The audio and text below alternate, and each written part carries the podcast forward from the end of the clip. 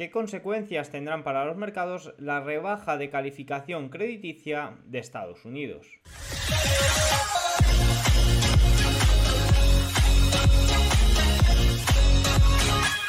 Muy buenas a todos y bienvenidos un día más al canal. Hoy es miércoles 2 de agosto de 2023. En este momento son las 21 28 horarios hora española, 15 28 horario ET. Bueno, como veis el fondo ya ha cambiado, estoy no de vacaciones, pero sí de un descanso. Para mí el descanso significa no hacer de más y me he venido unos días al pueblo. La actividad seguirá totalmente normal por aquí no habrá ningún cambio. Pero bueno, el fondo es el cambio. Dicho esto, el día de hoy ha sido un día sobre todo importante porque ayer, fijaros que esto se publicó antes de que mandara yo el informe de, de Market que mando todas las noches, pero eh, decidí no, no, incluirlo porque quería estudiar bien y ver un poco, analizar qué podía suceder tras esto. Fitch Rating ha rebajado la calificación crediticia de Estados Unidos. Evidentemente esto es algo que no sucedía, que una calificadora de prestigio eh, no sucedía desde 2011. Vamos a ver un poco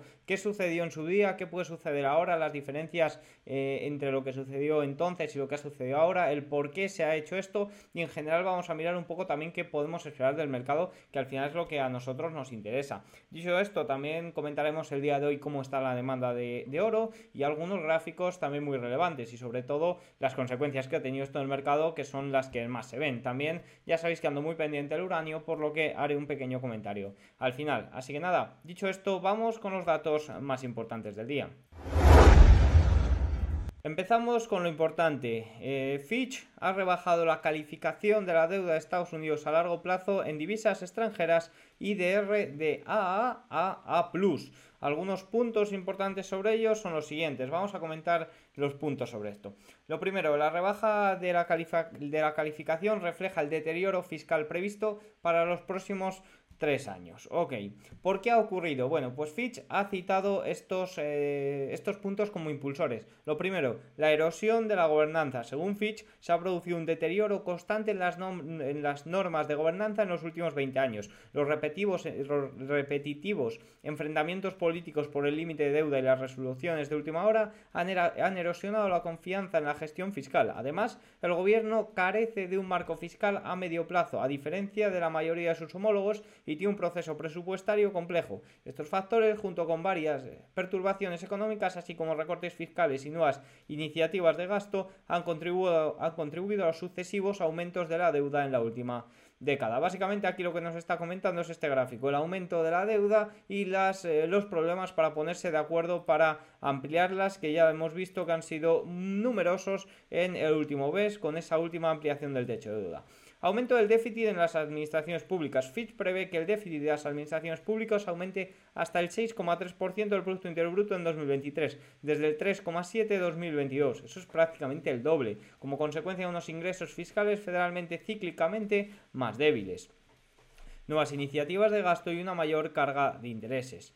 Más puntos. La deuda de las administraciones públicas aumentará, evidentemente ligado al aumento del déficit, pues un punto muy, eh, muy igual. Fijaros. Eh, sin embargo, en el ciento, a ver, la reducción de los déficits y el elevado crecimiento del PIB nominal redujeron el ratio deuda-PIB en los dos últimos años hasta el máximo, pre el máximo pandémico del 122,3% en 2020. Sin embargo, el 100,12% de este año sigue estando muy por encima del nivel anterior a la pandemia de 2019, que era del 100%. Se prevé que el ratio deuda-PIB de los eh, aumente durante el periodo de previsión alcanzado el, eh, al 118,4% en 2020. 25. Eh, en conclusión, eh, muy, poco, muy poca ética sobre el gasto es lo que nos quiere decir de las administraciones públicas. Retos fiscales a medio plazo sin resolver. En la próxima década, la subida de los tipos de interés y el aumento de la deuda aumentará la carga del servicio de los intereses, mientras que el envejecimiento de la población y el aumento de los costes de sanidad incrementarán el gasto a las personas mayores si no se llevan a cabo reformas de la política fiscal. Bueno, pues aquí nos cuenta un poco el problema que, tiene, que habrá debido al envejecimiento generalizado de la población, ya sea que, no haya ingresos suficientes para tratar de subsistir o de ayudar a estas compañías, como eh, los problemas de pensiones y retribuciones para este, estos colectivos. Más puntos, la economía entrará en recesión, el endurecimiento de las condiciones crediticias, el debilitamiento de la inversión empresarial y la ralentización del consumo empujarán la economía estadounidense hacia una leve recesión en el cuarto trimestre de 2023 y el primer trimestre de 2024, según las previsiones de Fitch. La agencia una ralentización del crecimiento anual del Producto Interior Bruto Real estadounidense al 1,2% este año frente al 2,1% de 2022 y un crecimiento global de solo el 0,5% en 2024. Las vacantes de empleo siguen siendo más elevadas y la tasa de participación laboral sigue siendo inferior en un punto porcentual a niveles anteriores de la pandemia, lo que podría afectar negativamente al crecimiento potencial a medio plazo. Vaya, Fitch sí que ve una recesión, pero eh, los largoplacistas de Twitter eh, se preguntan, ¿dónde está la recesión tan esperada? Bueno, pues es que la recesión está siendo tan esperada por eh, numerosos factores, pero no, no, hay que obviar a nivel macro eh, hay un montón de datos que nos están indicando que ah, la economía estadounidense acabará en recesión. Creo que ya lo he comentado en algunas ocasiones y tengo que hacer un vídeo especial sobre ello. Ahora mismo solo hay, hay dos soluciones para los hogares eh, y en general la población estadounidense y me atrevería a decir de todo Occidente. En un lado está la pastilla soft landing, está la pastilla de no vamos a tener recesión, nunca va a suceder nada porque si quiebran bancos se rescatarán, pero a cambio serás cada vez más pobre debido que deberemos de inyectar liquidez como locos. Y en el otro lado tenemos la recesión, el gran reset, un poco resetear la economía mundial, sobre todo de Occidente, y ahí evidentemente también sufrirán los hogares. Evidentemente lo ideal sería un punto medio, que es lo que está tratando de hacer eh, Powell, pero eso dista, la verdad, bastante de un soft landing, por lo menos subiendo los tipos 525 puntos básicos en eh, prácticamente 15 meses. Y sí, me puedes decir, no ha sucedido nada. Evidentemente que no ha sucedido nada. Si cuando quebraron tres de los cuatro mayores bancos estadounidenses se inyectó liquidez para que no pasara nada, ¿cómo va a suceder algo? Pero bueno, seguimos, endurecimiento de la Fed, otro punto, eh, y gobernanza en general, bueno, pues eh, los problemas que tiene Estados Unidos de gobernanza, de soberanía y un poco de estabilidad a futuro. Dicho esto, vamos con lo importante, que al final estos son los puntos que nos da Fitch eh, sobre lo que piensan, pero vamos con lo importante. ¿Qué consecuencias tiene esto? Bueno, por la primera consecuencia ya lo estamos viendo, y es que parece que el mercado está utilizando esto como excusa. No será la sobrecompra y la sobrevaloración tan extendida que hay en el mercado, pero bueno. Eh, dicho esto, Fitch Ratings es la primera firma importante que rebaja la calificación crediticia estadounidense en más de una década. La última vez que hubo una rebaja fue de Standard Poor's el 5 de agosto de 2011. Teóricamente, una rebaja crediticia lo que provoca es que el prestatario tendrá que emitir deuda en condiciones menos favorables, pagando un tipo de interés más alto. Ello debido a que los acreedores exigirán frente a un mayor riesgo una mayor rentabilidad. Generalmente lo que suele provocar esto es una inestabilidad en los mercados como la que estamos teniendo en el día de hoy. Y te suele provocar también correcciones en la renta variable y volatilidad en los bonos. Fijaros, cuando sucedió esto el 5 de agosto de 2011, el S&P 500 corrigió entre un 17 y un 18%. Y el dólar eh, pese a que corrigió de primeras, finalmente acabó en las dos semanas posteriores subiendo más de un 4%. Es decir, el dólar se acaba revalorizando simplemente porque es un valor refugio. Aunque los problemas sean en su propia moneda, se trata de un valor refugio y por tanto lo suele hacer bien. Fijaros eh, los bonos, cómo se comportan los bonos. En azul tenéis el bono y en azul más oscuro tenéis el rendimiento. Hoy el rendimiento está subiendo, pero generalmente lo que hizo en 2011 fue eh, caer, como podemos ver y el bono se apreció. ¿Por qué? Pues por lo mismo que eh, aquí tuvo un movimiento ligeramente contrario al, al del dólar, porque si recordamos el dólar, bueno, el dólar a corto plazo se apreció como eh, se, apreció a corto plazo, mejor vamos a verlo. Fijaros, el dólar, si nos vamos al, al, índice dólar, vamos a lo ponemos en velas semanales y nos vamos hasta, hasta, Fijaros, el dólar la semana del 5 de agosto cayó y luego las dos semanas posteriores subió, pero luego para volver a ir a la baja. Y si nos vamos, es un poco similar a lo que hizo el rendimiento del bono a 10 años. Sí que es cierto que el rendimiento del bono a 10 años no repunto de primeras, pero finalmente acabó a la baja. Por lo que en teoría debería de ser malo para el dólar a, medio plazo, porque fijaros como luego estuvo prácticamente hasta octubre corrigiendo y si nos vamos aquí el rendimiento del bono estuvo también hasta octubre corrigiendo, por lo que a priori, pese al movimiento del día de hoy, que también sí que es cierto que hay muchos factores, tenemos los problemas de Japón, que evidentemente son beneficios, beneficiosos para el dólar y demás, pero vemos como el dólar a corto plazo se revalorizó, incluso estuvo 3-4 semanitas revalorizado, pero luego finalmente acabó a la baja un poco como lo que sucedió con el rendimiento del bono. Y los bonos sí que que se aprecian en busca de los inversores, van a ellos en busca de eh, seguridad eh, y demás. Por lo que, en teoría, el movimiento debería de provocar un movimiento a la baja en la renta variable, cosa que estamos viendo en el día de hoy. Debería de provocar también una apreciación a corto plazo, esto es lo que hizo en, 2011 del dólar, eh, por miedo y por que el inversor trata de buscar seguridad. Por tanto, eso podría ir ligado de la mano de revalorizaciones al rendimiento del bono a 10 años, que van muy correlacionados, pero vemos como a medio plazo el rendimiento del bono a 10 años sufre tras un evento así y también el dólar sufre tras un evento así. Así que veremos esta vez, porque la verdad que hay muchas, eh, muchas diferencias. No estamos ni mucho menos en la situación que teníamos en 2011 también tenemos en estos momentos algunos aspectos macro muy preocupantes eh, que nos están indicando eh, los bonos una cosa y la renta variable otra, porque la verdad que la divergencia entre el rendimiento del bono a 10 años y en este caso el Nasdaq pues es bastante considerable, entonces habría que ver, porque a priori lo que está apareciendo es que el mercado está utilizando eh, esto, pues igual que podría utilizar, fijaros, es que lo comento aquí, sin duda entre la sobrevaloración y sobrecompra de las megatech. Los débiles datos macro de esta semana recordemos que el PMI manufacturero salió en 46,4 por debajo de lo esperado en Estados Unidos y en Europa unos datos horrorosos. Lo ocurrido en Japón, recordemos que la inestabilidad en Japón sigue, recordemos que el bono a 10 años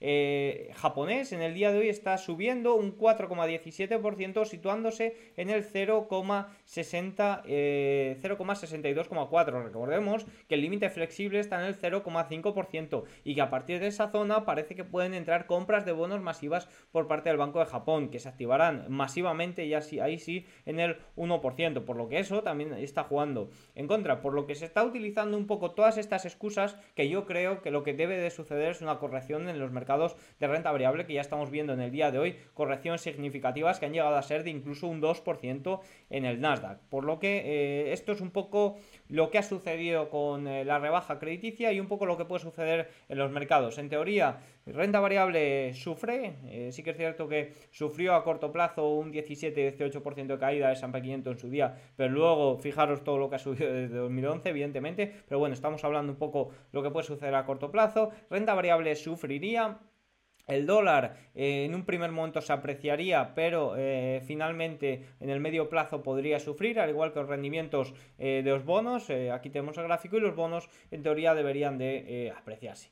Así que esto es un poco lo que sucedió en 2011 y iremos comentando aquí día a día lo que suceda en el año 2023. Más puntos importantes, la inversión en oro. Fijaros, la demanda de inversión en oro físico aumentó un 20% en el segundo trimestre en comparación con el año pasado, continuando con una tendencia que hemos observado durante los últimos 12 meses. La gente busca comprar oro y sobre todo está comprando oro físico. Fijaros, la demanda total de oro aumentó un 7% interanual al incluir ventas extrabursátiles y flujos de acciones. La demanda de monedas y lingotes fue de 277,5 toneladas, un aumento del 6% respecto al trimestre pasado. Los lingotes de oro representaron 162,9 toneladas de demanda, lo que significa una disminución del 6% en comparación con el segundo trimestre de 2022. Y la demanda de monedas aumentó un 25% interanual. En general, los inversores están en busca de oro.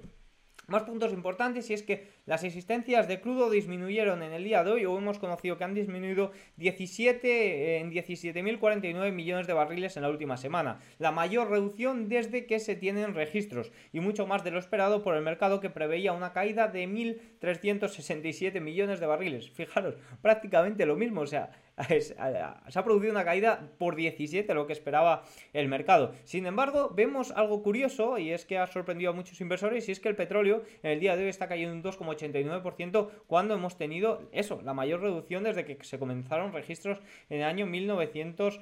82. Y es que aquí hemos tenido evidentemente este dicho que se dice mucho en bolsa de compra el rumor, vende la noticia. Esto se filtró ya hace una semana, por lo que el oro, el petróleo, en los últimos 7-8 eh, días se ha revalorizado un 10% y en el momento que ha salido la noticia no ha sorprendido prácticamente a nadie. Recordemos la frase que siempre digo, cuando algo está muy descontado, las sorpresas solo pueden ser en dirección contraria. Si sucede lo que está descontado, es muy probable que el mercado no se lo tome como esperábamos que se lo tomara, porque ya lo tenía prácticamente descontado y eso es lo que ha sucedido aquí.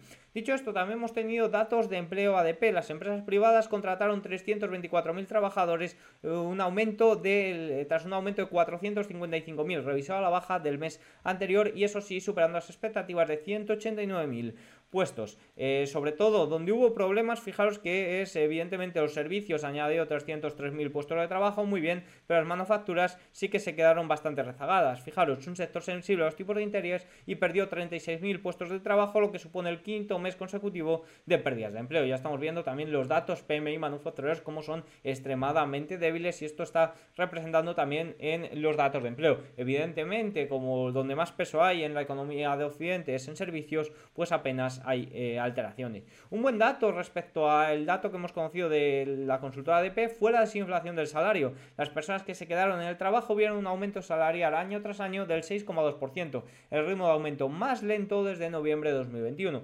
Esto es una buena noticia, no porque los estadounidenses ganen dinero, eh, ganen menos dinero, que también, sino porque eh, afectará menos a la inflación y esto provocará provoca menos, menores presiones inflacionistas. ¿Y por qué digo también que es bueno que el estadounidense eh, consuma, gane menos? Evidentemente no es bueno, pero sí que es cierto que estábamos teniendo eh, a los consumidores muy fuertes, que era la parte que sostenía la economía y que podía crear pues esas presiones inflacionistas que quizás hagan ir a Powell eh, tensar más la cuerda a los tipos de interés hasta romper algo. Dicho esto, vamos con los gráficos más importantes del día. A nivel macro, un estudio de la Fed de Kansas City muestra que una estrecha relación entre el índice de presión de la cadena de suministro de la Fed de Nueva York y la inflación subyacente de los bienes. Los cambios en el índice de oferta adelantan en cuatro meses la inflación subyacente de bienes. Esto implica una mayor deflación en los bienes de futuro. Fijaros que es un indicador bastante, bastante eh, correlacionado que está en deflación, lo que nos puede indicar que la inflación, que los precios estadounidenses se vayan también a deflación. Fijaros, máximos desde noviembre de 2022 para el rendimiento del bono a 10 años estadounidense. Está claro que los bonos llevan semanas, meses descontando algo que la renta variable no. Fijaros que tenemos en azul el índice Nasdaq 100 y fijaros como tenemos en rojo eh, la rentabilidad del bono a 10 años, que normalmente van muy correlacionados y que en estos momentos la rentabilidad del bono eh, los bonos a 10 años, sí, y que en estos momentos está siendo totalmente contrario, ¿no? La rentabilidad, perdonad, el bono a 10 años. Los tipos hipotecarios de Estados Unidos subieron y se situaron justo por debajo del 7%. La semana pasada en la encuesta de Asociación de Banqueros Hipotecarios, las solicitudes de préstamo de compra siguen siendo muy bajas. Bueno, pues eh, las hipotecas, fijaros que casi casi en máximos de desde noviembre de 2022, como el rendimiento del bono a 10 años que está en máximos desde 2022, desde noviembre de 2022.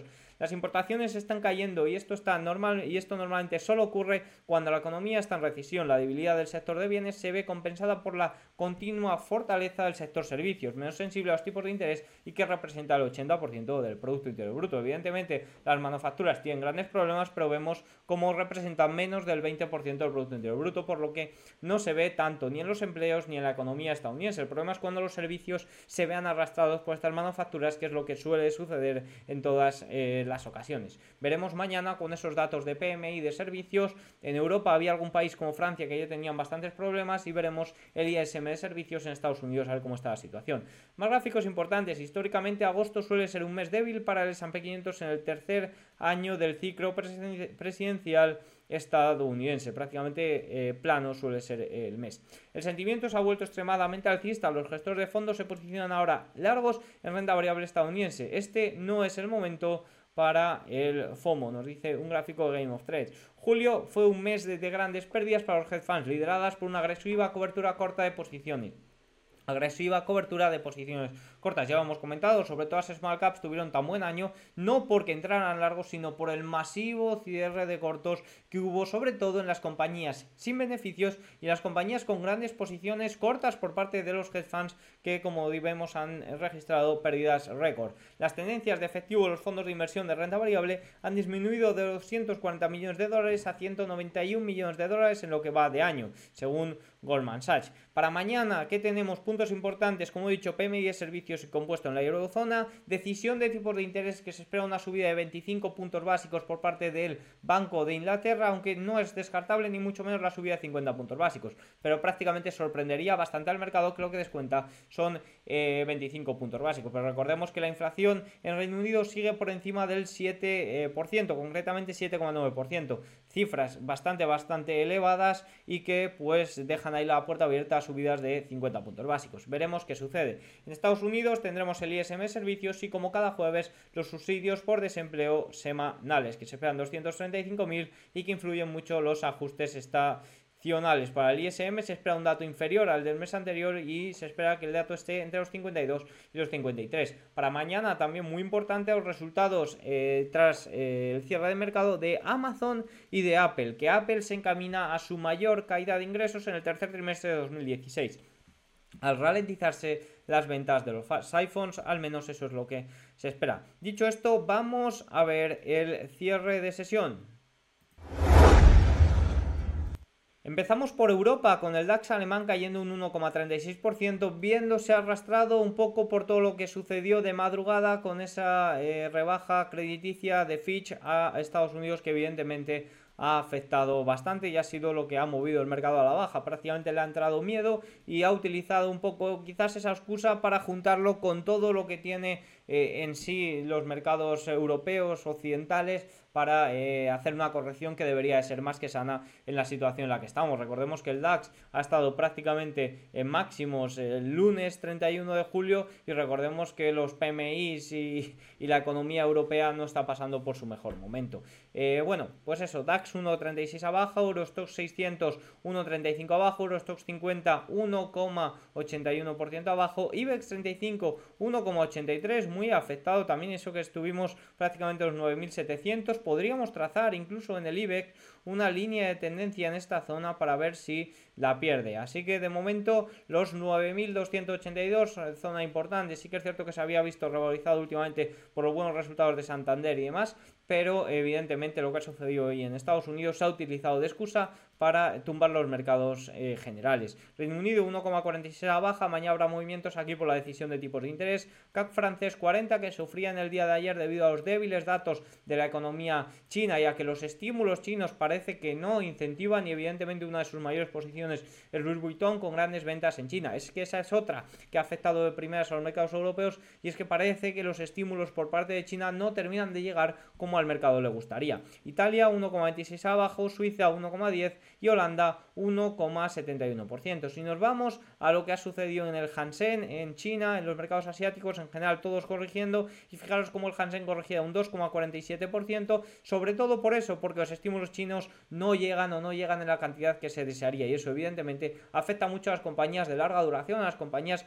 tecnológicas chinas que eh, están teniendo un año bastante, bastante feo y ya van unos cuantos. De momento parecía que había roto esta línea de tendencia, vuelve a esta zona, sí que es cierto que está por encima de medias, las medias a punto de cruzarse, por lo que vamos a ver si aguanta la zona de los 19.345, que es una zona importante. El Nifty indio 1,05 a la baja también y el Nikkei japonés cayendo un 2,3%.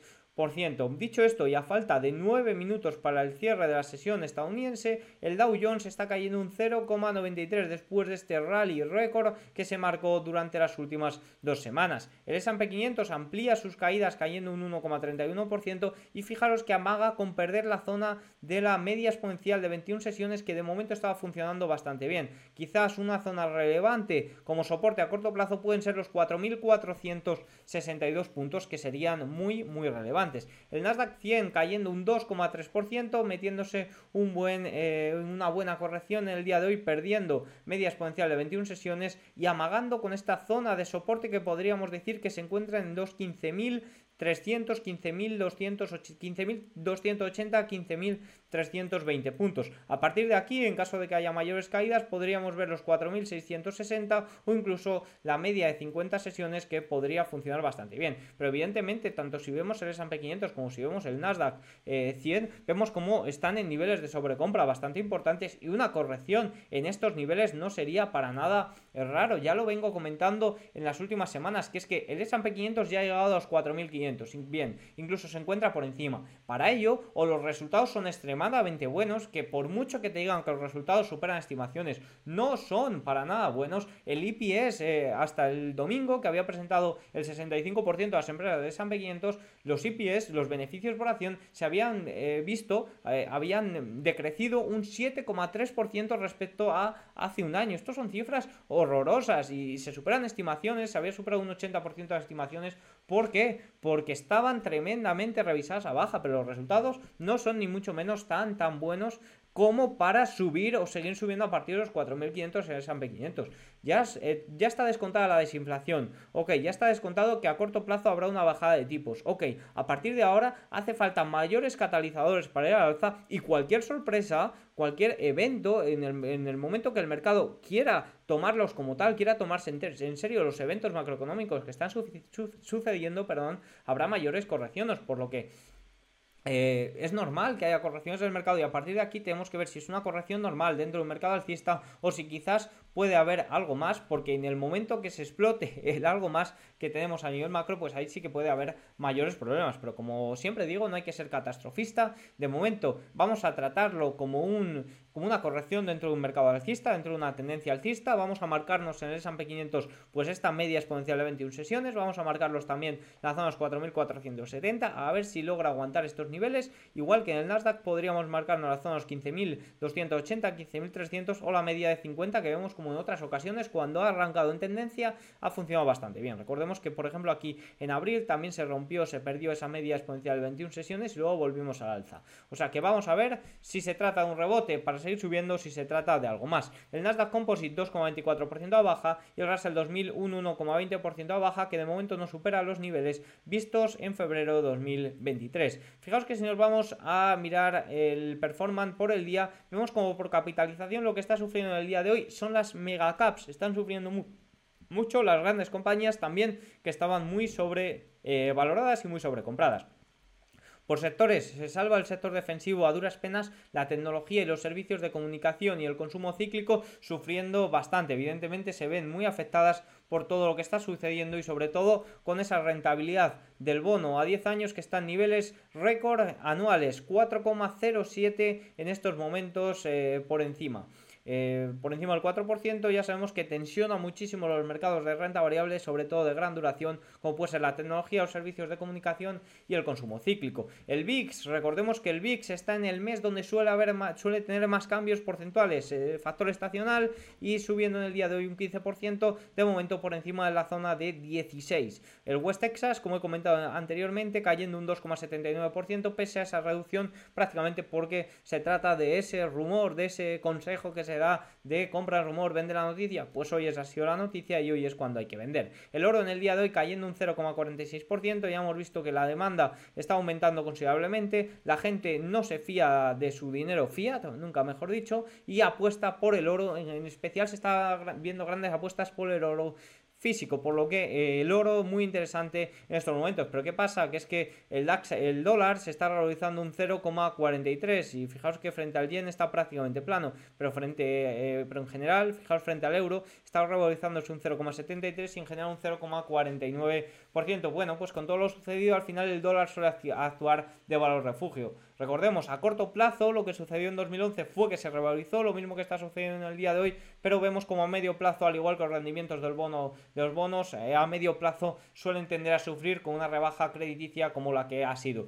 Eh, pero bueno, en general esto es un poco lo que está sucediendo en los mercados en el día de hoy. Por último, por echar un vistazo pues a las grandes tecnológicas que vemos que estaban sufriendo, Apple que presenta resultados y se espera que presente unos resultados bastante bastante malos. A nivel de crecimiento interanual está cayendo un 1,54%, Microsoft 2,56% a la baja, una caída que era más que necesaria, está en escala logarítmica, eh, se ponían los gráficos un poco mal, últimamente me va a TradingView un poco mal, quizás ahora en el pueblo pues con el wifi menos aún, pero Microsoft sí que necesitaba una corrección urgentemente, al igual que Amazon cayendo un 2,47%. Veremos si presenta el viernes. Nvidia 4,87% a la baja, Tesla cayendo un 2,72%, Google 2,40%, Meta 2,55%, no os pongo los gráficos debido a que no funciona muy bien eh, TradingView en general cuando estoy grabando, otros momentos sí. AMD que presentó buenos resultados en el día de, ayer corrige un 1,7%. en general, fijaos que todos los valores que tengo, excepto el ETF inverso subiendo un 6,6%, pero por ejemplo valores como Urroy que en el día de hoy se han desplomado un 6%, recordemos que ando muy pendiente el uranio con todo lo que está sucediendo en Níger, eh, Níger es el principal proveedor de uranio a la Unión Europea, bueno pues pienso que puede eh, tener una revalorización corto plazo, de momento en el día de hoy comportándose bien, amagando con romper línea de tendencia a la baja y demostrando un buen rebote eh, para finalizar el día a falta de dos minutos para el cierre. Dicho esto, tienen todos los datos, espero que os haya gustado el vídeo, sobre todo las consecuencias que ocurrirán tras esta rebaja crediticia de la deuda estadounidense. Si les ha gustado, os agradece mucho un like, un comentario y nos vemos mañana. Chao.